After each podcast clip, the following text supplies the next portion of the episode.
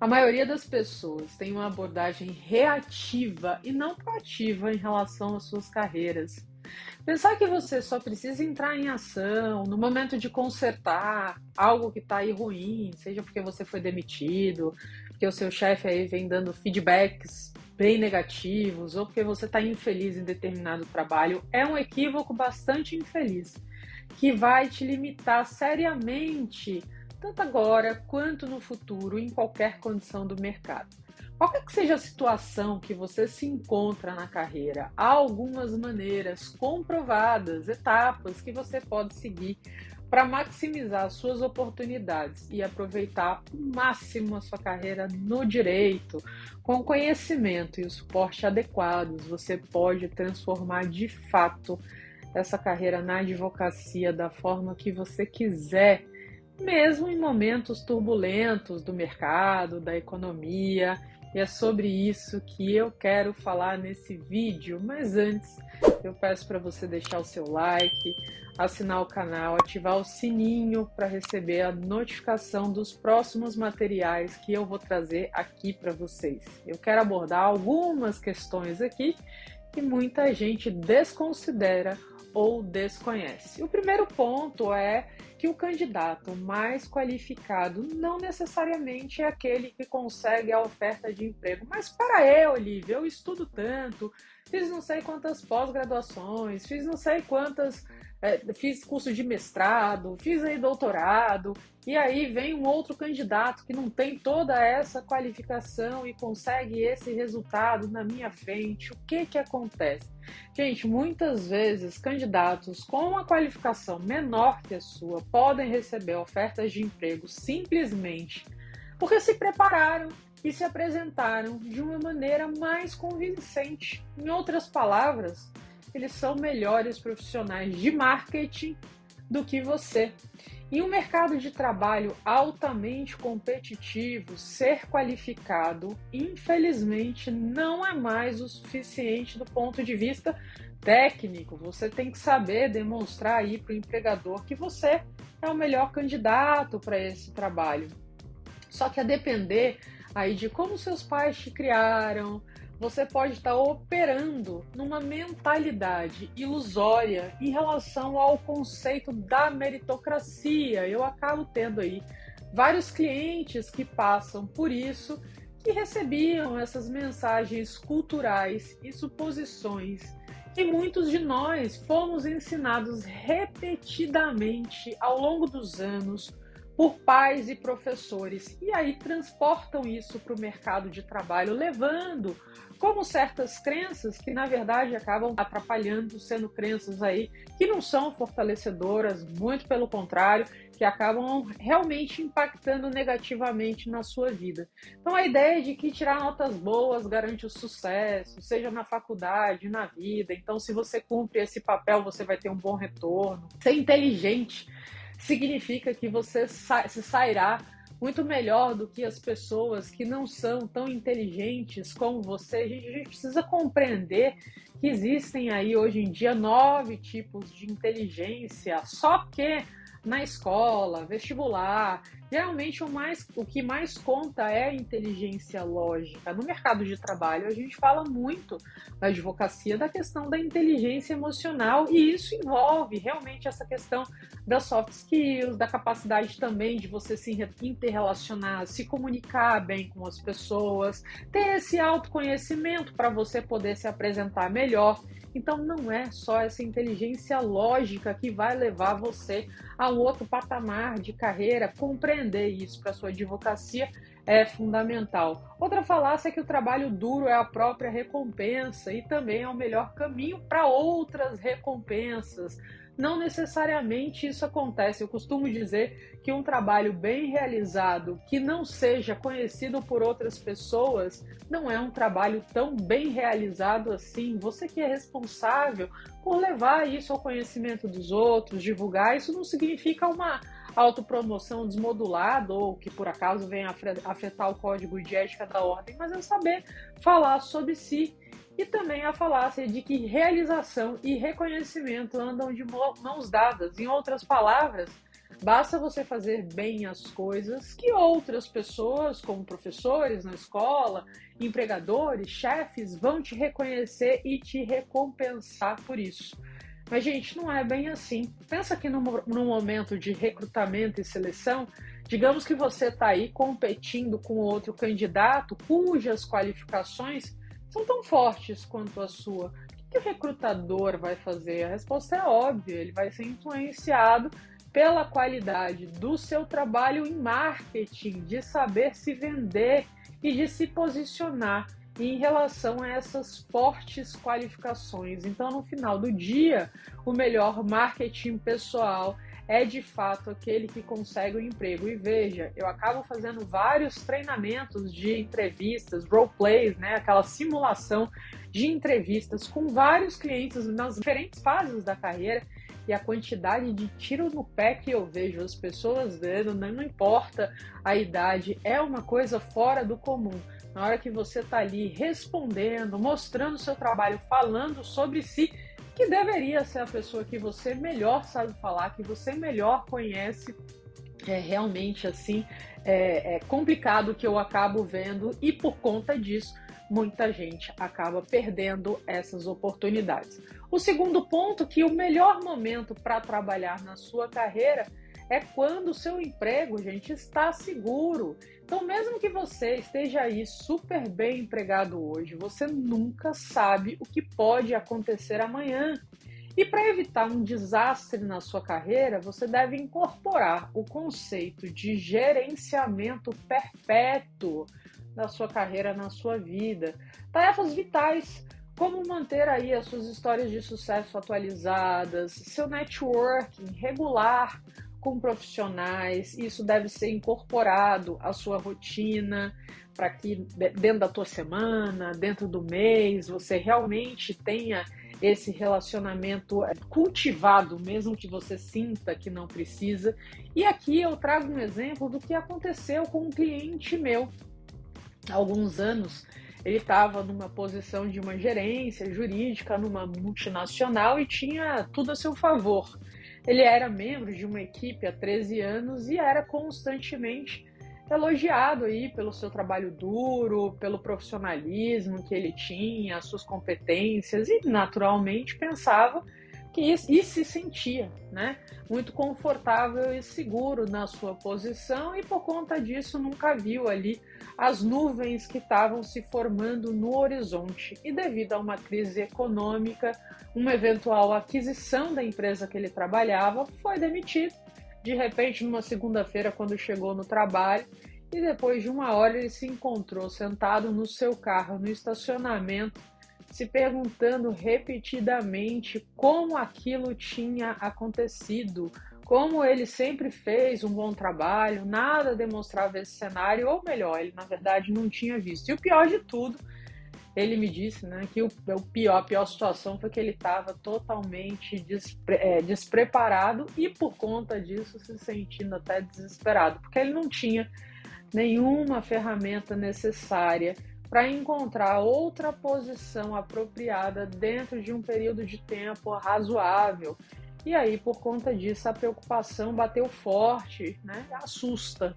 Mais tarde, ele me disse que a parte mais difícil da sua situação foi realmente se sentir completamente impotente naquele momento. Então, como eu disse anteriormente, em vez de se concentrar toda, concentrar todas as suas energias no trabalho atual, você deve se concentrar em gerenciar a sua carreira o tempo todo independentemente do momento da economia, do mercado, da forma como tudo isso esteja caminhando.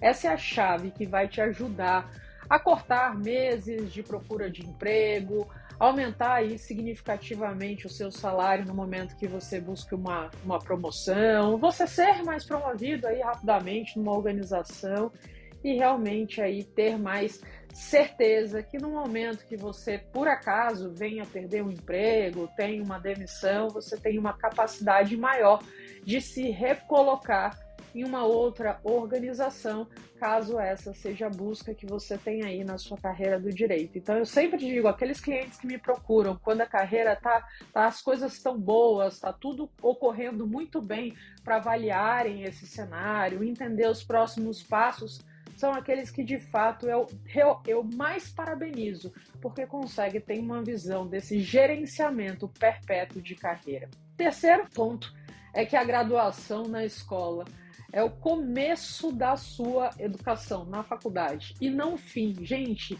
em tempos econômicos bons ou ruins, você deve estar sempre procurando maneiras de avançar no seu conhecimento, qualificação profissionais, participar de seminários, consumir conteúdos importantes. Aliás, esse é um aspecto que a gente precisa ter uma melhor noção no dia de hoje.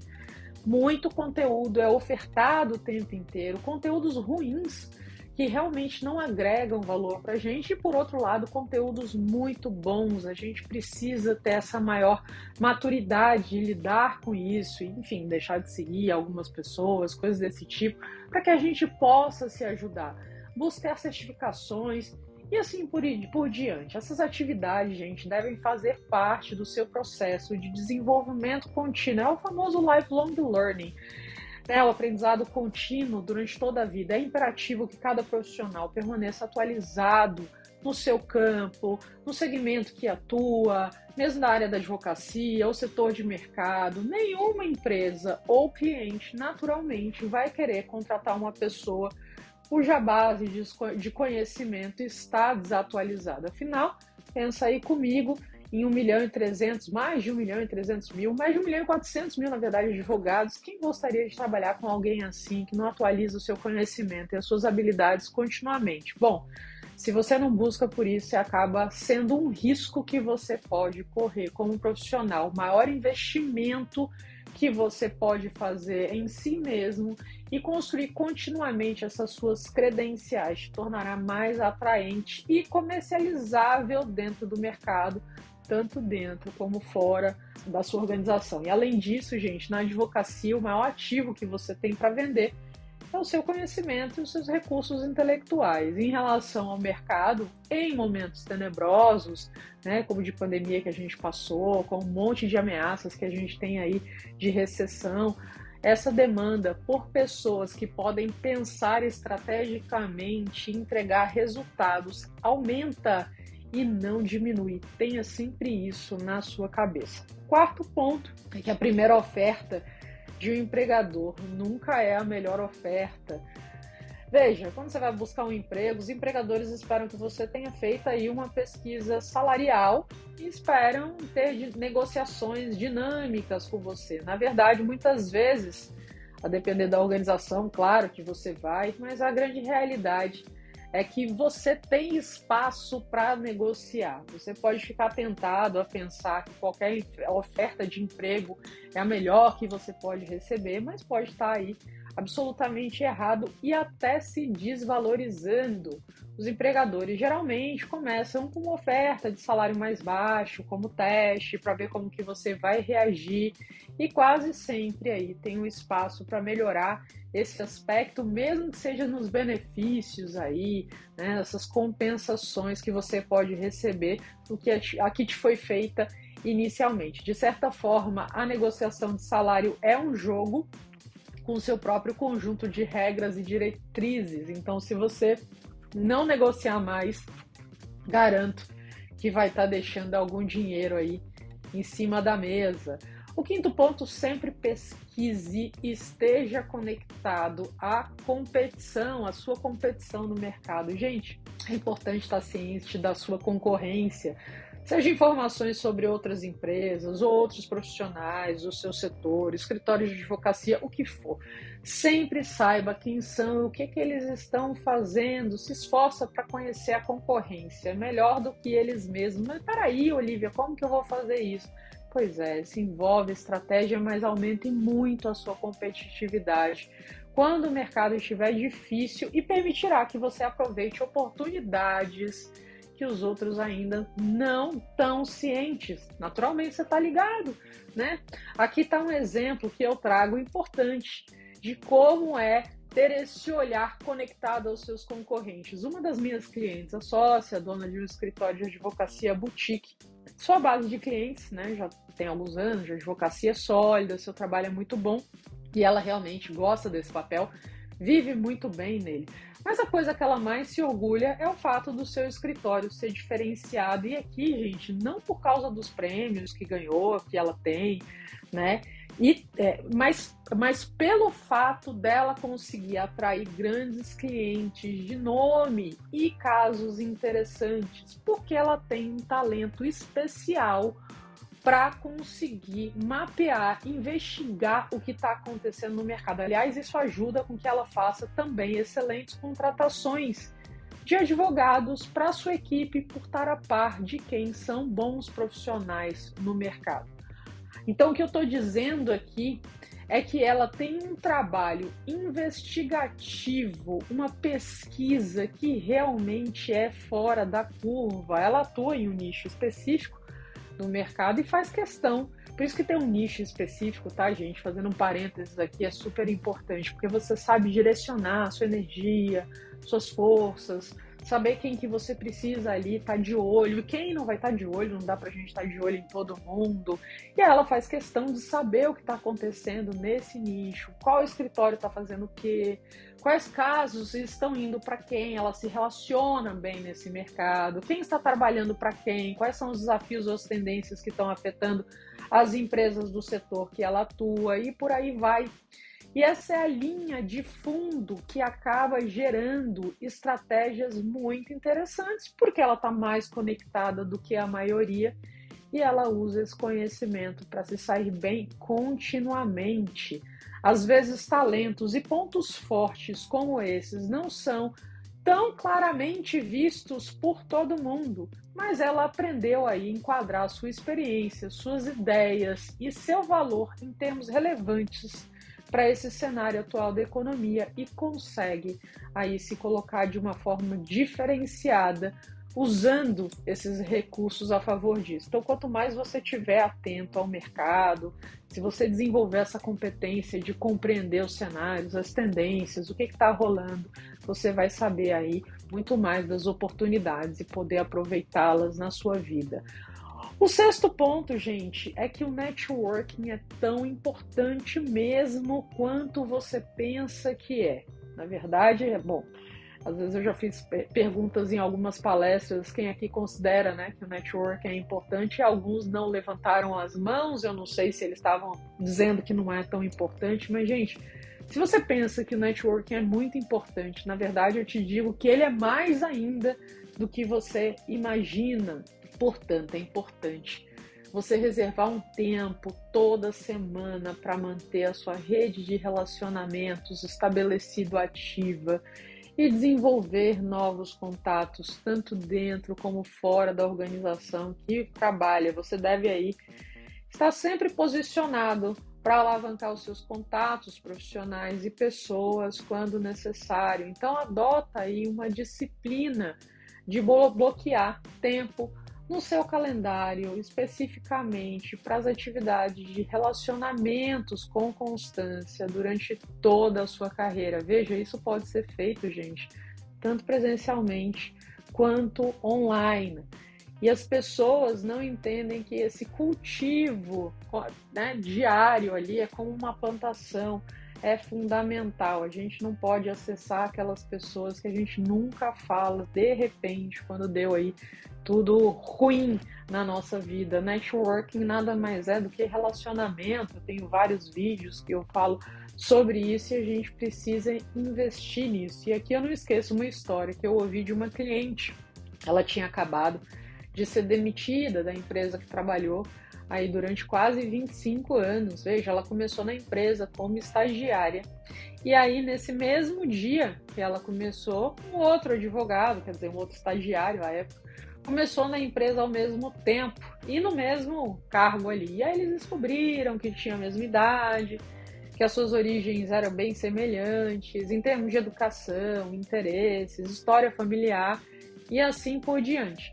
Só que essa minha, minha cliente e esse outro advogado trabalharam juntos nos primeiros dois anos e tal, quando de repente ele foi transferido já para um outro departamento e um nível superior ao dela. Tinha essa possibilidade de né, mover internamente aí e ele aproveitou isso e já foi para um nível superior.